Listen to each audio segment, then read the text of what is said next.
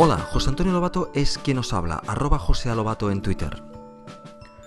Hoy he decidido grabaros este pequeño episodio del 15% restante por dos motivos.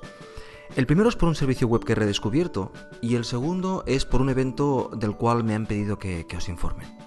Pues vamos por el primero.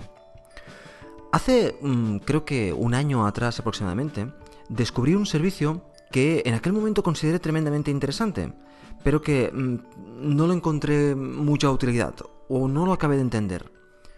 Pero ah, la última semana, la semana pasada, volví a trastear un poquitín con él porque me gustaba el concepto y, y bueno, ahora sí que le he visto la utilidad y creo, al menos a mí me está siendo muy útil y os lo quería contar para que, bueno, por, si acaso a alguien le, le, puede también resultar de utilidad. El servicio del cual os quiero hablar tiene un nombre al menos divertido. Se llama Hufdoffer. H-U-F-F-D-U-F-F-E-R. Hufdoffer. Parece ser que el nombre tiene relación con, con, alguna aritmética de triangulación, algún dispositivo que se utilizaba en, en, algún momento en la historia.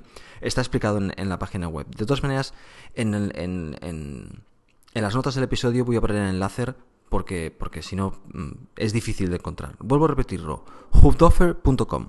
Bueno, ¿qué es ese servicio? Es un servicio en el cual tú te das de alta, creas tu usuario, configuras tu, usuario y añades a tu barra de, herramientas una, un pequeño JavaScript que eh, lo que va a hacer es cuando estés en una página que haya algo de audio, al darle a ese pequeño JavaScript, va a enviar ese audio a tu cuenta de Hubdoffer. ¿Y para qué? Muy fácil. Tú, a, posteriori, con esa cuenta, vas a poder crear un, un feed RSS para añadirlo a tu, a tu, a tu reproductor de, podcast que tú quieras. En mi caso, por ejemplo, yo utilizo Instacast, lo añades allí ¿Y qué consigues? Pues que si alguien te recomienda un podcast o alguien te recomienda un episodio de, de, la televisión eh, o de radio, perdón, cualquier cosa, tú te vas a la página web, It y automáticamente te va a aparecer en Instacast para que lo puedas escuchar cuando tú quieras. Simple, tan simple como eso. Es un recolector de, ah, de feeds de, audio.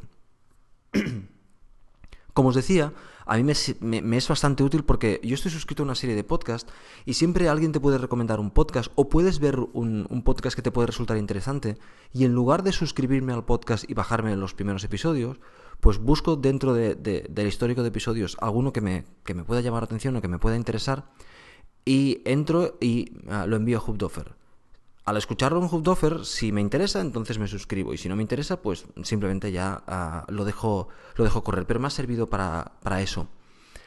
Y creo que tiene otra cosa mm, más interesante. Y es el hecho de que el, el, RSS es público. Por lo tanto, siempre puedes compartir o suscribirte a Hubdoffers de otra, de otra persona. Eso la verdad es que no lo he hecho.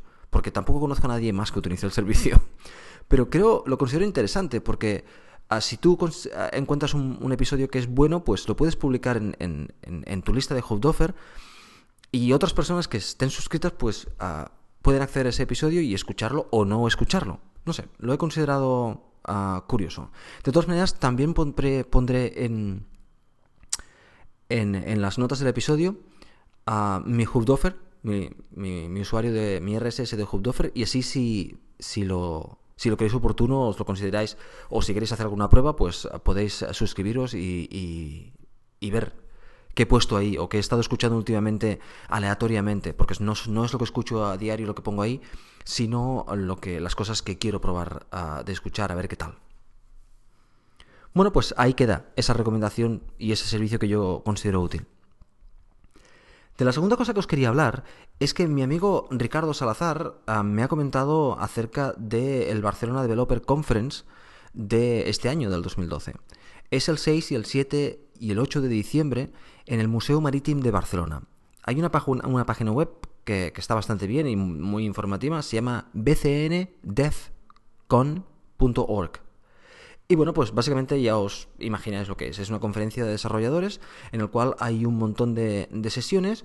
Y lo que me ha dicho Ricardo es que la sesión, ah, si queréis participar como, como ah, bueno, dar vuestra pequeña aportación aquí enseñando aquello que queráis enseñar o mostrando aquello que queráis mostrar o, publicitando aquello que queráis publicitar, todavía está abierto el, Call for Papers, con lo cual podéis optar a, presentar cosas dentro de, la conferencia. Bueno, pues simplemente por si, por si no os habíais informado o no sabíais, pues está este evento. Deciros que si entráis en la página web veréis que el evento Ah, no solo hay cosas de, de, Cocoa o de iOS, sino que hay ah, pues ah, un poquitín de todo, creo yo. Yo, por desgracia, no voy a tener la posibilidad de, participar porque no me va bien por las fechas, pero bueno, es, siempre es bueno que haya eventos y siempre es bueno que se hagan cosas en la cual los desarrolladores puedan no solo publicitar sus, aplicaciones, sino además conocerse, hacer networking y, y este tipo de cosas. Pues nada, Ahí lo dejo. Entrad en la página de bcndevcom.org, que también evidentemente estará en las notas del episodio, y trastear por allí a ver si encontráis algo que os interese.